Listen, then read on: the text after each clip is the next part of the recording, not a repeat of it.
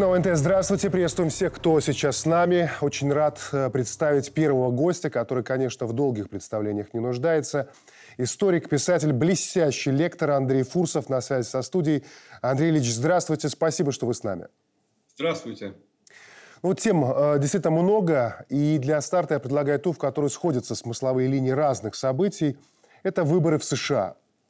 Наблюдая за электоральной кампанией у них, э, невозможно не заметить, что вот в этот раз не просто традиционное такое состязание демократов и республиканцев, а по-настоящему серьезная битва. Вот ситуация вокруг Техаса. Интересный момент был в Нью-Гемпшире, э, когда один из самых ярких кандидатов, Вивек Рамасвами, объявил, что присоединяется к команде Трампа, но потом произнес, мы находимся в самом разгаре войны в этой стране. Это не война между там, черными и белыми, это не война между демократами и республиканцами, это война между государством и гражданином. Ну, в данном случае я, конечно, ни в коем случае не пытаюсь романтизировать Трампа, но накал противостояния заставляет задуматься, не начало ли это конца Америки, по крайней мере, в том виде, в котором мы ее знали до этого момента. Ну, я думаю, что началом конца Америки в том виде, в котором мы ее знали, был вообще приход Трампа. Но вы совершенно правы, что то, что разгорается сейчас в Америке, это вообще не столько внутриамериканская схватка, это просто в, в Америке, как на центральной площадке, схватка совершенно разных э, мировых сил.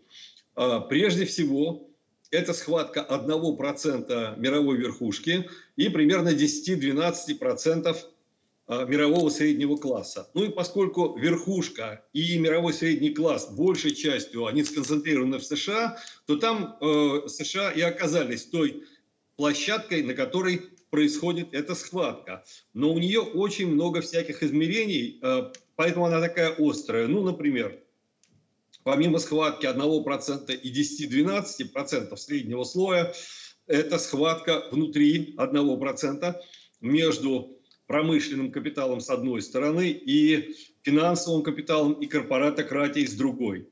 Это схватка того, что осталось от государственного монополистического капитала, от того, что Трамп называет э, Великая Америка.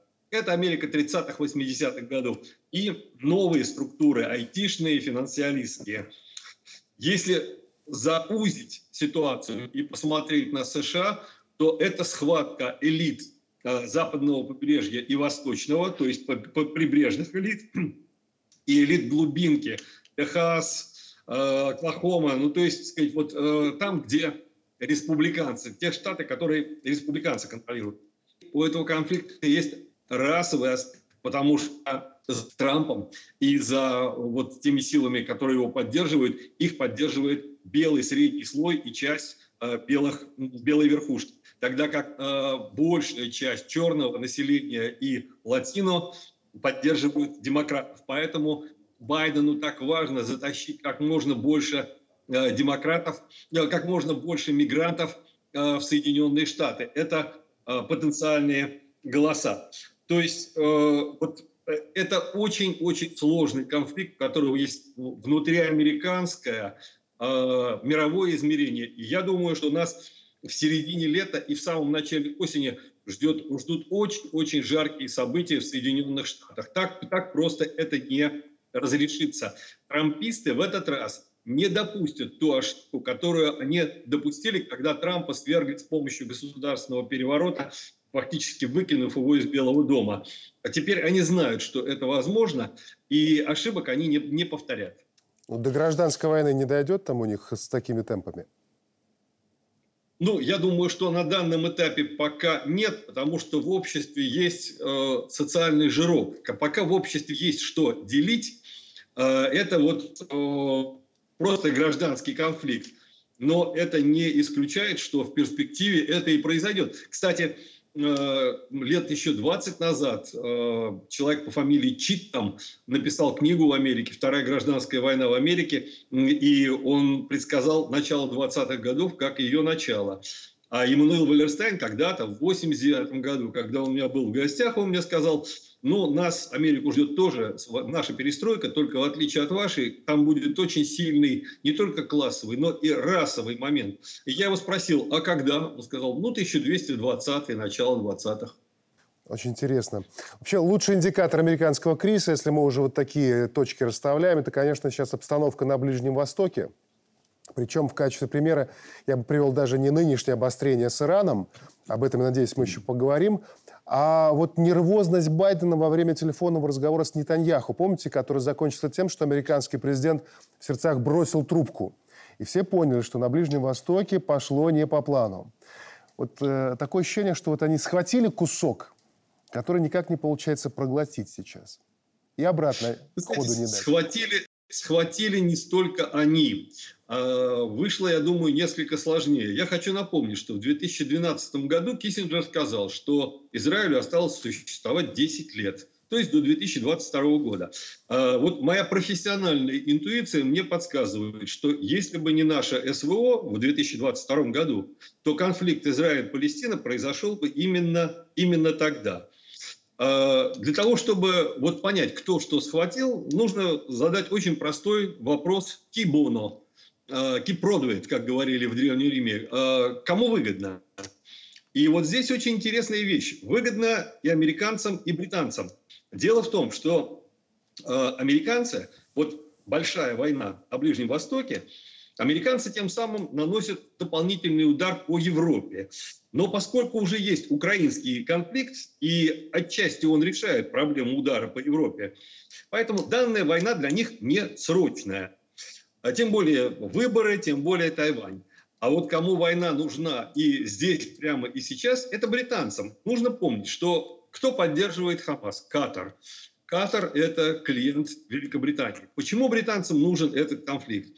Им, в принципе, нужна большая война на Ближнем Востоке, которая дестабилизирует эту зону. А, и большая война на Ближнем Востоке возможна только как война шиитов и суннитов. Но пока существует Израиль, эта война невозможна. Если помните, в первые дни января Остин исчез, попал в больницу, и Салливан об этом не знал. Но это логично. Дело в том, что Остин из клана Обамы, а Салливан из клана Клинтона. И клану Клинтона не положено что происходит внутри клана, э, клана Остина. То есть острота конфликта в правящем слое Соединенных Штатов такова, что э, там клановые интересы берут верх над общегосударственным. И британцам, вернемся к ним, британцам нужна большая война, потому что им нужна макрозона в постглобальном мире, в мире новой глобализации им нужна своя зона. И они хотят ее максимально увеличить за счет кусков Ближнего Востока, Восточной Европы, Закавказья. Есть еще один момент, очень хитрый. Им нужно ослабить Америку. Потому что э, ситуация, вообще отношения британцев, американцев очень сложная. Я хочу напомнить, что Вторая мировая война исходно возникла как конфликт между США и Великобританией. Ее оформили потом по-другому э, другие силы. А, но э, британцам, чтобы э, реализовать свои проекты, им нужно, чтобы Америка занималась кем-то другим, и в ходе каких-то конфликтов она ослабла.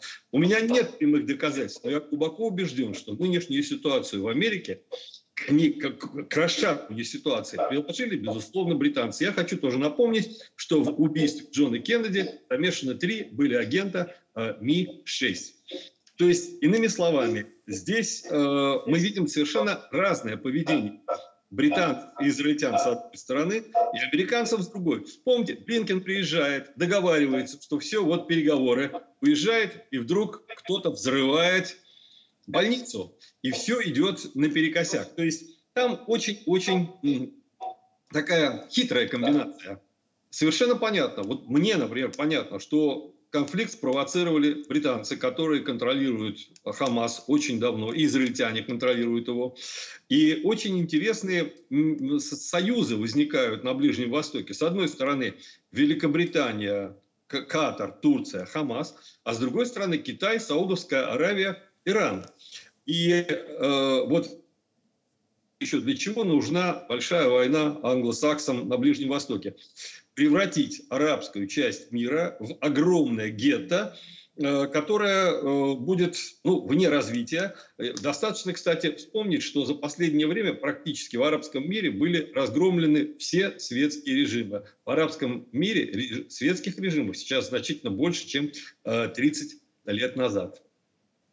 Тут сразу два вопроса э, проистекает. Первый из них, что стоит или кто стоит за принципиальностью хуситов, и в данном случае э, я не пытаюсь как бы таким образом навести разговор на очевидное на Иран, тем более что э, вы как раз видите более глубинные процессы, о некоторых из них вы уже сказали. А второй вопрос, вот эти опасения о, о том, что выйдет ли большая война с Ближнего Востока, которая захватит всех. Вот если по порядку все-таки, во-первых, кто стоит за хуситами, а потом уже про большую войну. Андрей Ильич, как вы ну, считаете? Ну, за хуситами за хуситами, безусловно, стоит действительно Иран. Это такой же прокси Ирана, как Хизбалла. Вот, скажем, э, на данном этапе, вот в пределах года, скажем, тем же американцам не выгодно, чтобы э, война вышла за э, большие пределы. И Иран не торопится к этому. Я думаю, что разные страны поборются за то, чтобы одни будут приближать конфликт, другие его, его отдалять. Но пока что хуситы будут наносить вот эти удары по мировой торговле, сбивать дыхание э, противникам Ирана, э, провоцировать их, а сам Иран будет сказать, вот, занимать такую позицию время от времени угрожать. Иранцы очень такие сдержанные ребята на самом деле. Они, с одной стороны, могут говорить, держите меня семь человек, а с другой стороны, э, сказать, вот размар, рвать тельник на себе, но тем не менее при этом очень холодным взглядом оценивать обстановку. Нынешние угрозы, которые звучат буквально в эти дни из Вашингтона относительно того, что вот и Остин говорит, что мы это так просто не оставим, имея в виду э, трое погибших военных, и открыто называют, что будут мстить они Ирану, при этом говорят о том, что мы же не можем напрямую бить по Ирану от имени США. Мы найдем способ, э, как это сделать. Как думаете, все-таки речь идет про э, две ядерные державы, э, ждать, что здесь из этой риторики выйдет нечто ну, по-настоящему сложное и опасное? Я думаю, что в ближайшей перспективе э, серьезного обострения ждать не стоит. Но очень многое будет зависеть от того, как будет складываться ситуация в Соединенных Штатах. И если она потребует отвлечения внимания от внутренних проблем, то здесь возможны разные совершенно варианты. Это фрагмент большого разговора, полная версия на нашем сайте YouTube-канале ОНТ. Мы же продолжим через пару минут и обсудим главные темы с гостями в студии. Не уходите далеко. Мы продолжаем. Очень важная смысловая линия, даже так, она как, ну, знаете, гравитация, которая до сих пор собирает вокруг себя а, самое сильное в нас, и не только белорусов и россиян – Санкт-Петербург 80 лет со дня полного снятия блокады Ленинграда. Открытие мемориального комплекса мирным гражданам Советского Союза, погибшим в Великой Отечественной.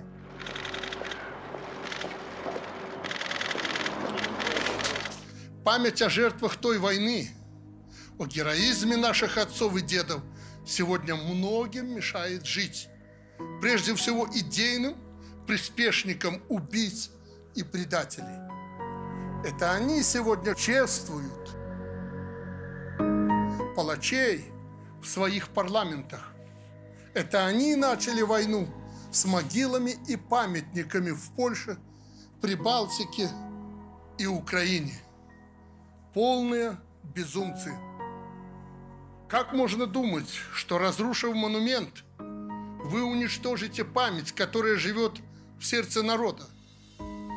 Народа, нашедшего в себе силы выстраивать новые мирные отношения с теми государствами, которые еще вчера несли страдания и смерть на нашей земле. А, Петр, для тех, кто так и не понял до конца, почему сегодня такие мемориалы и события вокруг них по-прежнему актуальны, что бы вы сказали? Многие сегодня э, сводят вопросы э, блокады Ленинграда либо э, Великой Отечественной Второй мировой войны к вопросам истории. Но это не совсем так далеко, потому что в результате э, Великой Отечественной и Второй мировой войн была утверждена новая система координат международных отношений. И Советский Союз стал э, полноправным, полноценным участником этой системы международных отношений сооснователем, и Советская Беларусь, к слову, сооснователем Организации Объединенных Наций. Сформировалась та архитектура Совета Безопасности Организации Объединенных Наций. И попытка переписать историю, а в конце концов мы должны говорить, пересмотреть результаты, итоги э, Второй мировой войны, известный их тезис приравнять коммунизм к нацизму. И э, вто, э, второй момент – пересмотреть структуру Совета Безопасности ООН. Это все под это подводится. Третий момент – пересмотреть ценности. Мол, э, надо рассматривать это в контексте еще и победы в холодной войне, понятно определенно над кем. И э, в этой связи мы видим все вот эти действия на территории Прибалтики, Польши, да и не только. Господин Шольц, какую речь пространную сказал, перевернул все ценности, произвел их ревизию, внедрил туда элементы вот тех псевдоценностей, которые мы помним на Западе, там про ЛГБТ и прочее, как оказалось. И э, сегодня выставил себя и помощь бандеровцам на Украине как чуть ли не продолжение борьбы э, против нацизма. То есть перекрутили все как могли. И поэтому такие не просто мероприятия, это даже мероприятиями нельзя сказать, что это только мероприятие. Такая политика, которую мы сегодня проводим, это политика не просто защиты, это политика продолжения внедрения вот тех ценностей. Я напомню, это не только борьба с расизмом, это борьба с колониализмом, борьба за многополярное мироустройство, за право нации на самоопределение. То есть это целый спектр принципов и ценностей, которые сегодня э, фактически э, э, трансформируют ту систему международных отношений, которую нам навязали США после 1991 года. Юлия Константиновна, заметили, что вот как-то сразу практически после этого, этой церемонии э, президенты да, такую фразу сказали, что вот э, мы ощутили, что было бы неплохо, если бы рядом стоял кто-то из Украины или там от Украины. А все-таки три славянских народа. Я думаю, что очень многих эта фраза отозвалась, но тут же рождается вопрос, а при каких условиях сегодня это в принципе возможно, учитывая в какой обстановке сейчас находится и наше государство, и отношения сегодня? Ну, мы всегда говорили о трех славянских народах и никогда не отрицали, что мы хотим быть едиными, как когда-то были. Но сегодня эта ситуация пока не изменится. Власть на Украине, ну как, вы, как мы можем себе представить, неужели кто-то сегодня из украинского правящей сегодняшней власти мог бы прислать на такое мероприятие Нет, своих представителей. Очевидно. Поэтому пока не будут, не придут к власти, не изменится политика, не будут люди, у которых близки наши гуманистические ценности, такого даже представить себе невозможно, к сожалению. Но мы этот посыл оставляем. Мы готовы мы готовы к воссоединению трех славянских народов? Ну, во-первых, соглашусь с Петром, что э, мемориализация сегодня э, памяти о э, Великой Отечественной войне, о Второй мировой, э, о реальных участниках, победителях, проигравших, о реальных агрессорах и реальных жертвах, это действительно дело не только и не столько истории, а это дело все-таки современной политики. И та э, Ялтинско-Потсдамская Э, система международных отношений, которая была выстроена после окончания Второй мировой войны, основывалась на понятных и четких нарративах. Есть э, нацистская Германия, есть фашистская Италия, есть фашистская Япония, есть э, фашизм и нацизм как античеловеческие идеологии. Они виноваты в развязывании мировой кровавой бойни. Э, те, кто поддерживал все эти течения, несут ответственность, в том числе юридическую, и таким образом затрагивалась и поддержка той же Германии в межвоенный период, и те спонсоры, которые помогли в первую очередь западные спонсоры, помогли прийти к власти э, нацистам в Германии, которые давали им деньги на развитие немецкой экономики, помогли ее милитаризовать. Они тоже косвенно становились причастны вот к этой общей ответственности за мировую бойню. Советский же Союз, опять-таки подчеркну, не Россия отдельно, да, не Беларусь, там, не Украина, не Казахстан, а весь Советский Союз и весь советский народ, как существовавший на тот момент сущность, да, субъект один – не раздробленный на 15, а именно один, они являлись в данном случае и победителями, они являлись э, с точки зрения и моральной, и правовой теме, э, кто имел право требовать ответа за разжигание войны.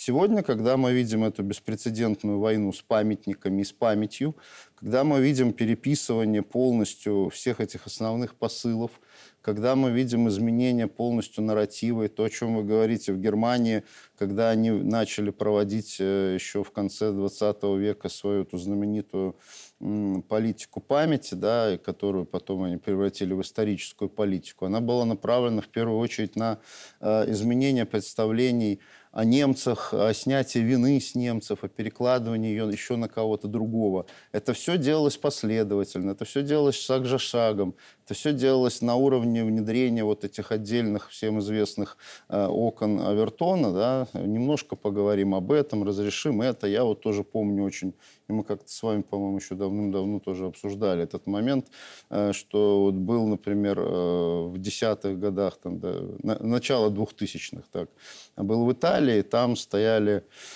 бутылки с вином, с пивом, на которых портреты Гитлера, Муссолини. И э, они говорили, это у нас историческая серия. Они не стеснялись этих людей уже тогда пропагандировать в качестве своих исторических персонажей, за которых они не испытывают ни боли, ни стыда.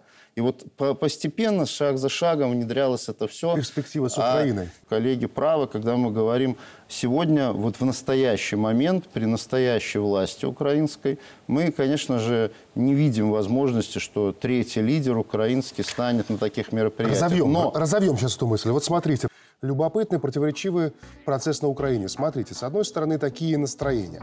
Скандально известная националистка Фарион заявила, что русскоязычные должны остаться без образования и работы. Слушаем. Я, как только это началось, и Львов превратился в город диверсантов, я иду по площади Рынок. Там говорят на русском языке. Откуда я знаю, что это не москаль? Как я должна отличить москаля от русскоязычного? У нас нет категории юридической русскоговорящее население. Это решение Конституционного суда. Спасибо Сергею Головатому за такое заключение 14 июля 2021 года. Нет русскоязычного населения. Это политический конструкт, на который не распространяется ни одно юридическое поле. Я цитирую решение Конституционного суда. Они не хотят про это говорить. Они держатся за свою ущербность. Это маргиналы, это ущербные люди, которые до сих пор говорят на московском языке. С другой стороны, депутат Верховной Рады София Федина признала, что Киев не способен закрыть украинцам доступ к российскому контенту. По словам Фединой, украинцы, особенно подростки, включают VPN и продолжают выбирать для просмотра российский контент в качестве протеста против навязанной украинизации – вот как этот процесс видите? Ну как? Ну, во-первых, они пытаются сегодня... Э, госпожа Фарион, э, известная русофобка, националистка, и просто человек с нездоровой психикой, на мой взгляд. Вот. Она Которая пытается... по государственному да, но она транслирует... отражает интересы она транслирует ряда идеи о создании искусственно сегодня, искусственно, некой новой украинской нации без корней, без исторического прошлого. И то, что они сделали, они уничтожили свое историческое прошлое. Они э, пытаются игнорировать реальность, когда в стране большая часть населения пользовалась либо русским языком, либо этим суржиком, э, то, что у нас в Беларуси тоже есть такое понятие, как тросянка. То есть э, народ использует тот язык, который ему удобен, к которому они привыкли, тот язык, который используется в быту их родителями, который впитался у них с молоком матери. Попытки искусственно переломить через колено, искусственно все это э, вытравить э, через репрессии в первую очередь, понятно, что они ни к чему не приведут. Вот возвращаясь... реакция. Я, да, но... Кстати, я просто хочу это фиксировать. Обратная реакция. Значительная часть населения, что показать нам молодые люди, подростки... Не хотят это воспринимать. Идут на российские верно. одноклассники, ВКонтакте. Да, так я вот хочу вернуться к заявлению президента о том, что хорошо бы, если бы стоял здесь с нами лидер Украины. Действительно, э, здесь речь идет о чем? Они-то пытаются избавиться от исторической памяти, уничтожить ее. Они пытаются вычеркнуть себя вообще из мировой истории, по сути. А мы оставляем шанс украинскому народу. Не украинской власти, не вот этим украинским нацистам, которые не составляют большинства общества, а именно основной части, тем, кто продолжает, несмотря сегодня на гонения, исповедовать православную религию и э, входит в Украинскую православную церковь Московского патриархата, да, говорит на русском и пользуется теми старыми своими воспоминаниями, то есть оставляя, а, а, остается собой, да, сохраняет свою идентичность и сущность, данную ему при рождении и воспитании. Благодарю. Давайте еще мнение. Здесь, вот, на мой взгляд, важно отделить вот ту бандеровскую идеологию, я по-другому ее характеризовать не могу, от реальной украинской идеи. Потому что сегодня, посмотрите, в чем, до чем мы докатились, что рассматриваем Украину, даже называем тот режим, который там находится, украинский, хотя они по большому-то счету произвели глубочайшую ревизию э, вообще идеи, понятия гражданской нации. И в отношении вот к сегодняшнему режиму имеется претензия не только русскоязычных. Мы видели на этой неделе встречу министра иностранных дел Сиярта, попытку его поговорить с киевским режимом, и Фица до этого, и румынские определенные моменты. Все одним словом заявляют, происходит ксенофобское ущемление прав э, национальных меньшинств, религиозных организаций. Навязывается какой-то один канон экстремистской идеологии бандеровской, что улицу Бандеру, улицу Шухевича должны иметь все города там, от Харькова до Львова, и это считается нормой. А, а почему? А Зачем они это делают? А потому что первый момент – выдать бандеровскую идеологию как за украинскую и только за украинскую – это инструмент использования современного украинского государства в борьбе, в борьбе и с Россией, и с Беларусью, и вообще вот условно вот с этим коллективным Востоком, с теми странами, которые выступают за многополярность. Превратить украинцев в пушечное мясо.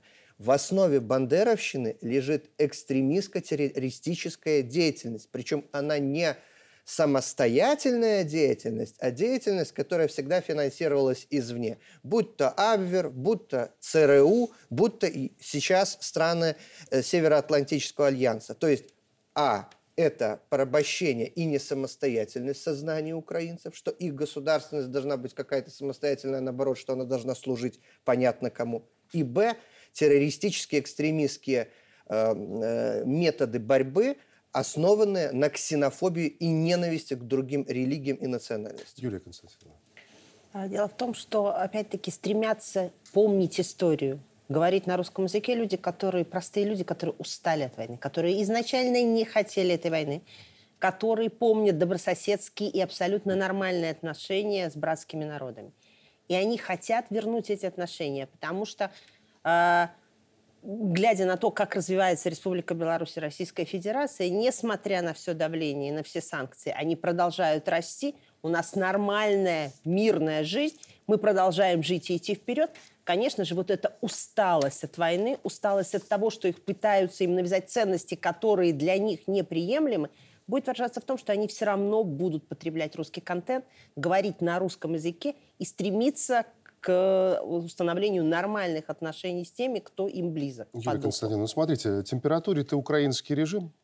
Мы же не можем сейчас обойти стороной такую громкую тему, как выяснение отношений между Зеленским и Залужным.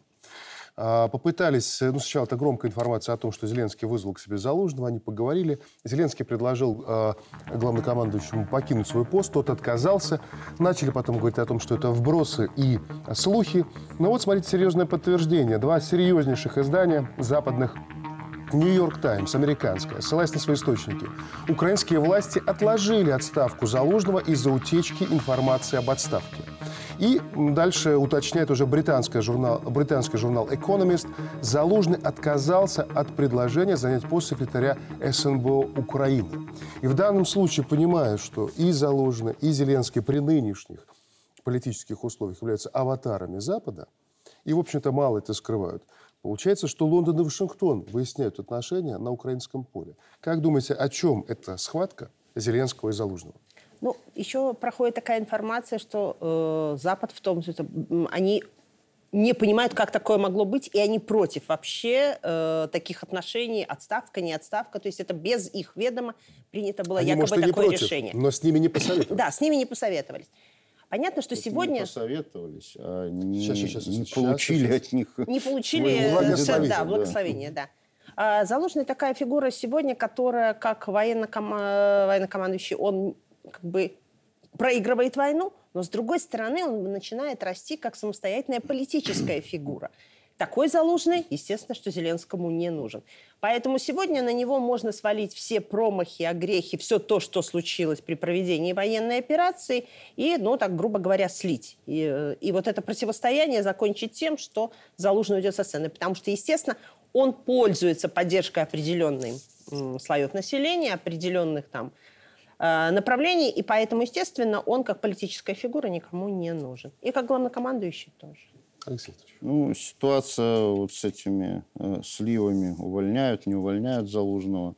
Действительно, первый момент, что если это была инициатива лично Зеленского, э, что я вполне допускаю, который очень сильно боится э, фигуры Залужного как своего конкурента, и если верны действительно те сведения, что ему предлагалось либо уехать послом в какую-то дальнюю страну, с глаз долой, из сердца вон, либо стать человеком э, вроде бы как подчиненным Зеленскому, возглавить э, Совет национальной обороны, да, а, но э, отстраниться от решения военных вопросов, но остаться под управлением Зеленского, да, то в таком случае это все понятно. Убирается действительно конкурент с высоким рейтингом, обнуляются все его успехи.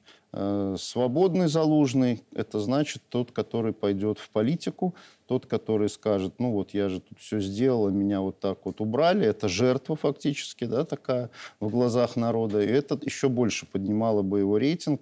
Свободный залужный, конечно, Зеленскому не нужен. Ну и, э, соответственно, если вот так строилась ситуация, то, предложив ему освободить э, место э, э, командующего вооруженными силами Украины, Зеленский надеялся, что он его возьмет под присмотр. Если нет, то значит не надо его освобождать, пусть пока сидит на своем месте. И совершенно верно то, что тут речь идет даже не о согласовании этого решения с Западом. Это решение должно было быть сказано Западом. Оно не было продумано сейчас ни в Лондоне, ни в Вашингтоне не было сейчас предпосылок и желаний снимать Залужного. Тем более мы видим, как как раз Запад эту фигуру раскручивает как противовес Зеленскому, чтобы иметь своего человека на случай какого-то дня X.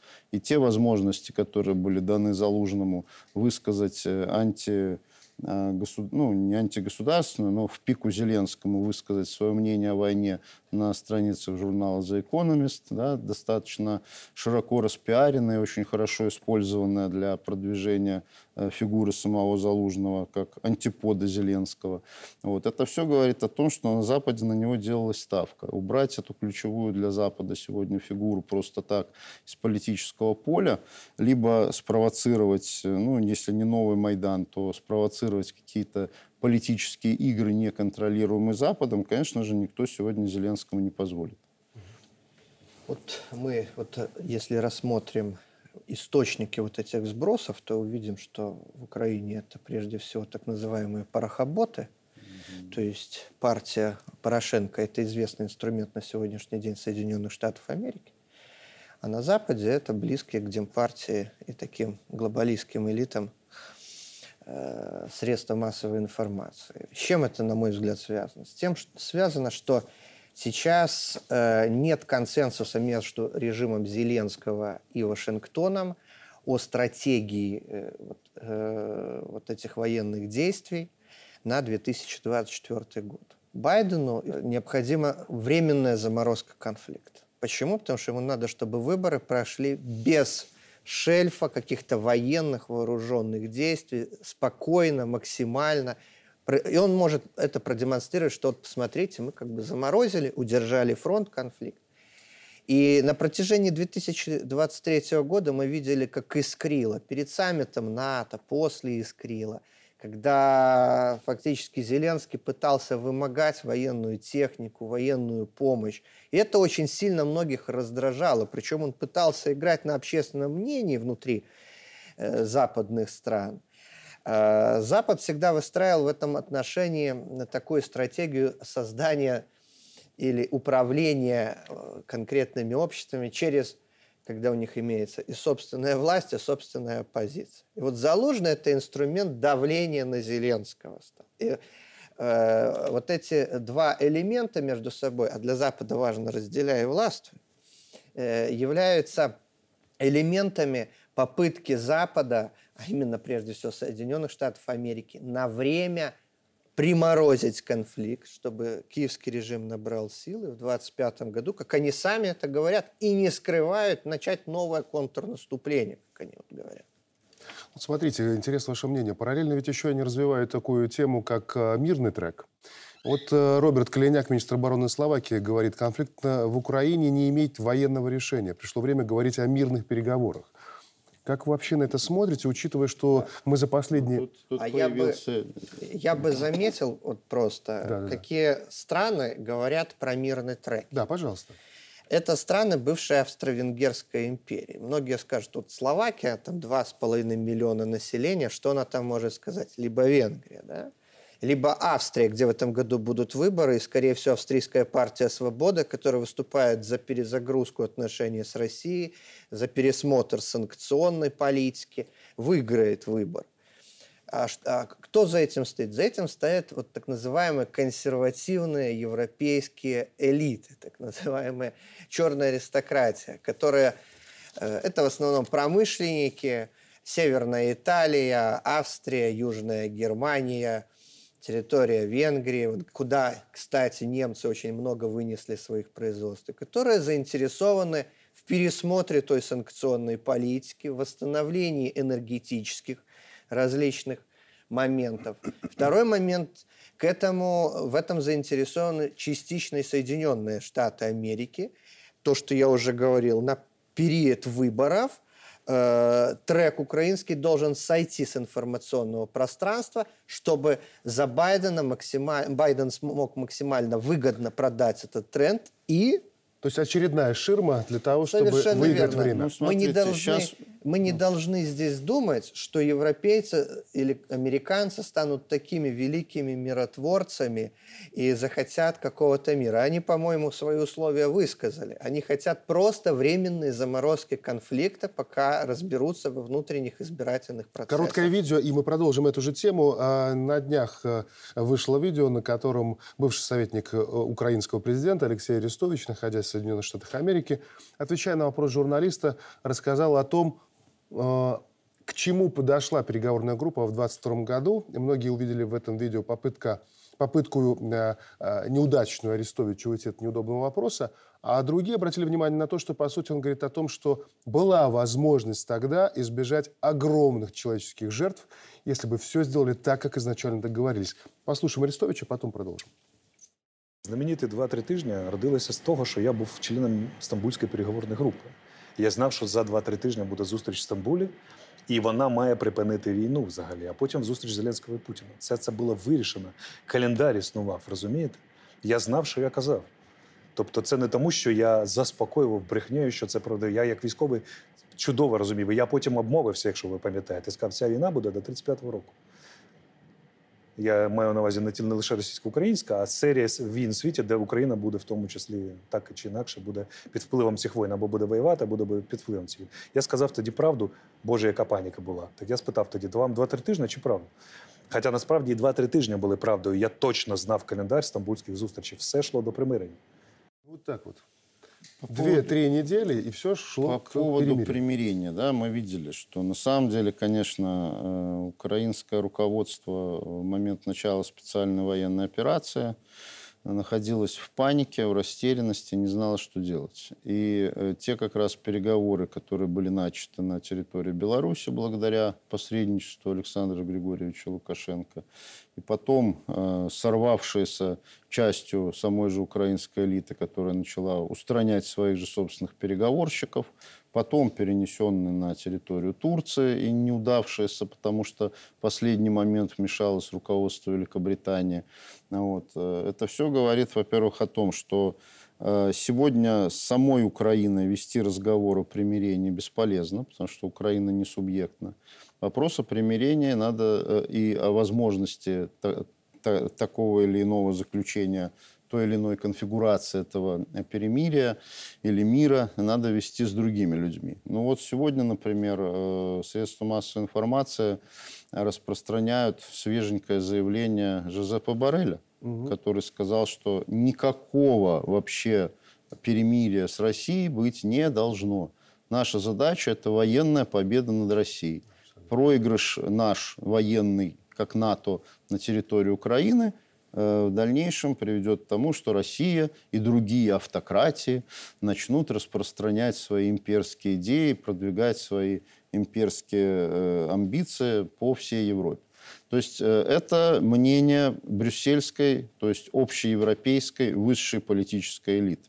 Барель озвучивает не только свои и не столько свои личные мысли, сколько вот мнение консолидированное э, европейской элиты. Мы знаем очень прекрасно, что э, Британия выступает за как можно более длительную войну на истощение, и что ее сверхзадача – это, конечно, и военное поражение. То есть они тут консолидированы с европейцами, хотя и вышли из Евросоюза. Да? У России ведь нет при этом никаких иллюзий относительно надежности договоренности со странами Запада. И а, вот как это выражает секретарь Совбеза России Николай Патрушев. США, НАТО, их сателлиты руками киевского нацистского режима и различного рода наемников ведут прокси-войну против нашего народа и государства, которую англосаксонский мир не прекратит даже с окончанием горячей фазы конфликта на Украине.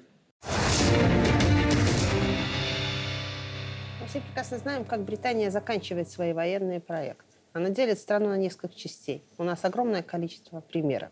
В том числе это две Кореи, да, это э, ряд других государств. То есть, когда проект Украины им надоест, или когда они достигнут каких-то целей, которые они там планировали, они тоже его э, прекратят.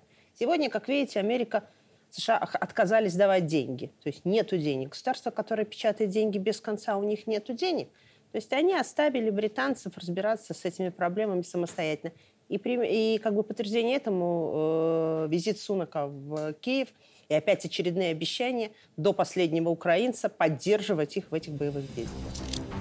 Ну вот мы снова и снова упоминаем Штаты, а тем временем под окном у самоходного Джо назревает, если не гражданская война, то волнение. Они наглядно демонстрируют, что американская идея уже плохо продается не только в мире, но и в самих США. Губернаторы сразу нескольких штатов обещали Техасу поддержку на фоне вражды с администрацией Байдена из-за ее права обеспечивать соблюдение своих границ. Вирджиния, Оклахома и Южная Дакота заявили, что они вместе с Техасом. Об этом же высказался губернатор Флориды Рон Десантис. Что объединяет эти штаты? Общие ценности от христианства до многодетных семей. А вообще история с Техасом интересная. Мало кто помнит, что до того, как присоединиться к США, он 9 лет был самостоятельной республикой. И до сих пор там хватает тех, кто борется за независимость. До гражданской войны у них там э, дойдет такими этапами? Ну, мы можем говорить, что у них гражданский конфликт имеется уже на протяжении полутора десятков лет, который только нарастает. Почему? Потому что имеется несколько различных Америк. Есть Америка лощеная, Вашингтона, Нью-Йорка, Уолл-стрит. Есть ржавый пояс Соединенных Штатов Америки. Это фактически те индустриальные центры, которые пали жертвами неоконсервативной политики, там, рейгономики, шоковой терапии, Вашингтонского консенсуса. Имеется, вот вы только что сказали, библейский так называемый пояс США, одноэтажной Америки. Даже если мы посмотрим те избирательные дискурсы на избирательной кампании, которые несут разные партии кандидаты, то мы видим, что э, вопрос внутренней политики, наведения порядка противостоит вопросу э, Соединенным Штатам Америки как мировому гегемону. Дойдут до революции или договорятся в последний момент? Пока я не вижу, чтобы дошли до революции. Почему? Потому что э, револю... скорее э, тут мы можем говорить о таком ну, тихо, вяло идущем э, бунте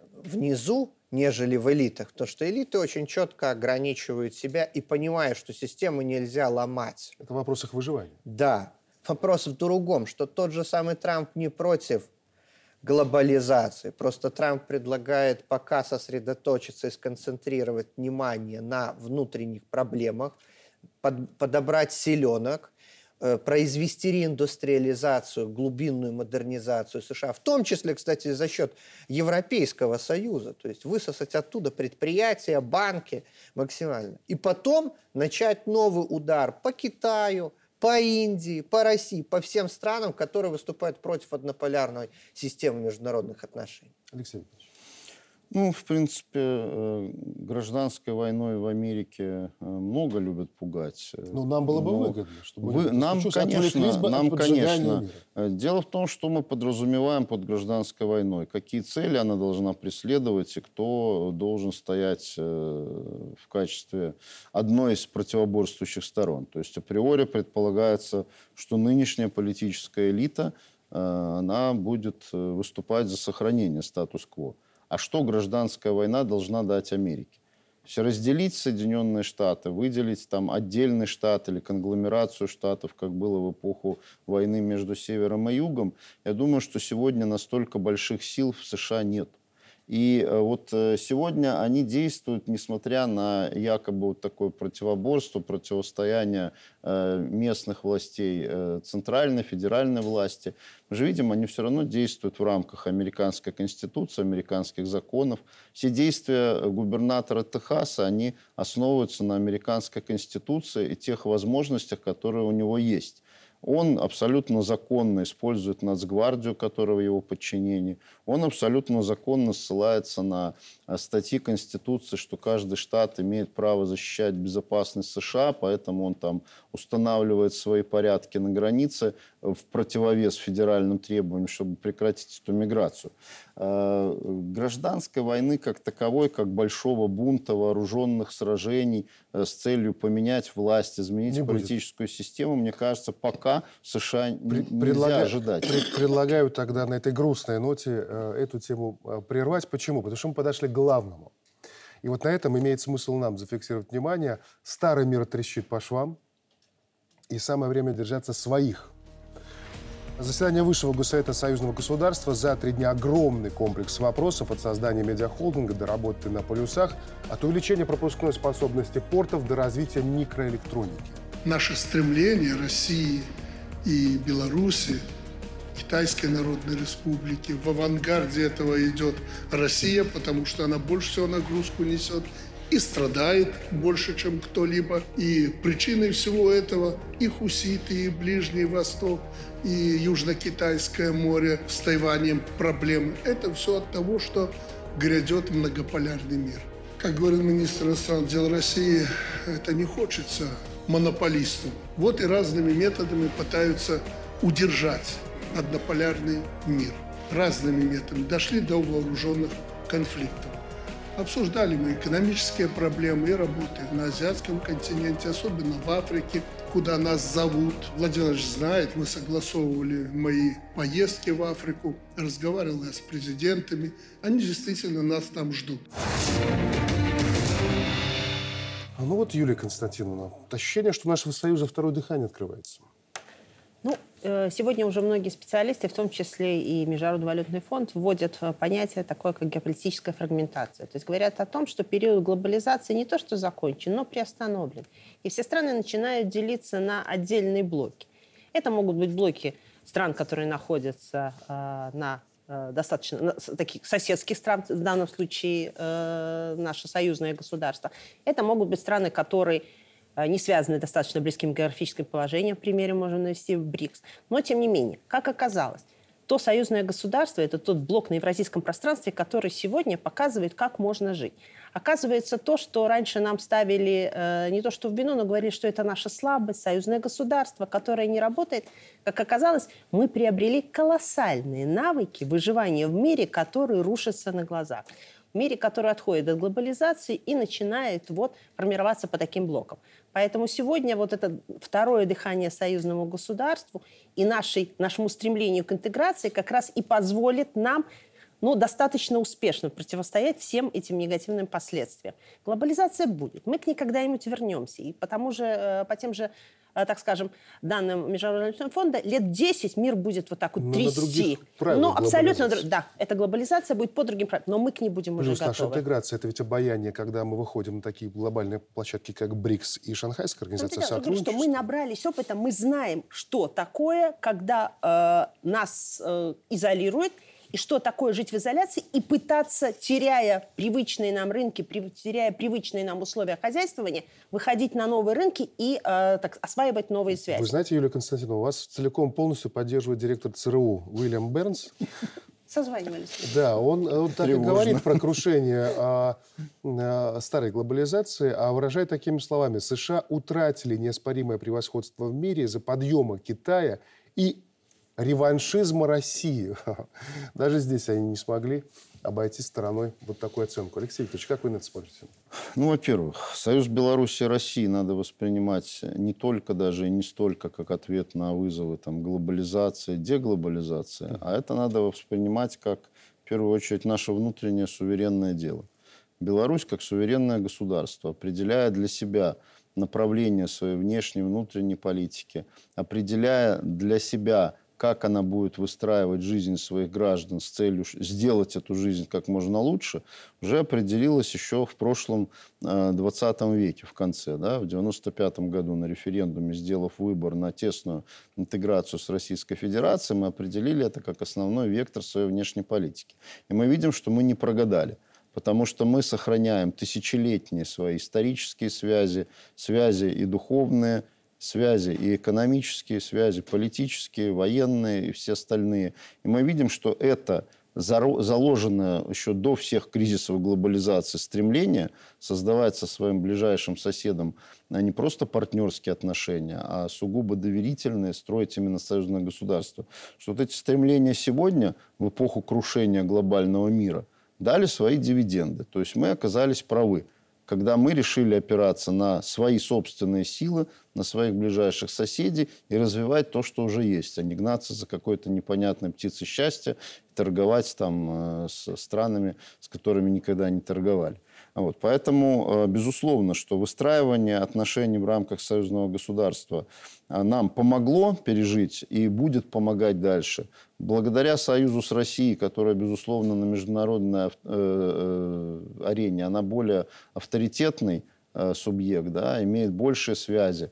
Это помогает Беларуси продвигать свои интересы на внешнеполитической арене.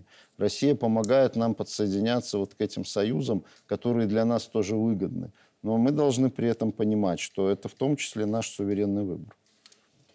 Союзное государство Беларуси и России – это прежде всего инструмент реализации суверенитета как Беларуси, так и России. Мы это видим по той повестке, которая была. Это повестка не о прошлом. Это повестка о электронике, о космосе, о взаимной обороне и безопасности, а фундаментальной модернизации э, не просто хозяйств, но обществ э, обоих государств. И вот здесь мы должны понимать, что не глобализация куда-то на паузу переходит, да, а она становится другой, она становится многополярной, коллективной. Если раньше МВФ, Всемирный банк, там, американцы считали, что это они будут гегемонами, жандармами и командовать. Вот вы должны сделать то, вы должны соответствовать нашим ценностям. А если вы не будете соответствовать нашим ценностям, мы на вас и бомбу сбросим, и санкции введем, то теперь так не получается, потому что много центров, в том числе в рамках Евразии союзное государство является таким же центром. Я напомню, что в истории уже были прецеденты, когда многие страны желали стать участниками союзного государства, присоединиться к нам. Думаю, что этот тренд должен тоже возобладать. Почему? Потому что мы центр э, роста, мы центр, э, э, одна из точек новой вот этой многополярной глобализации. А это опять, возвращаясь к первому тезису, залог нашего суверенитета и независимости. Благодарю за участие в этом разговоре. На сегодня все. Благодарю за то, что были этот час вместе с нами. До встречи через неделю. Счастливо.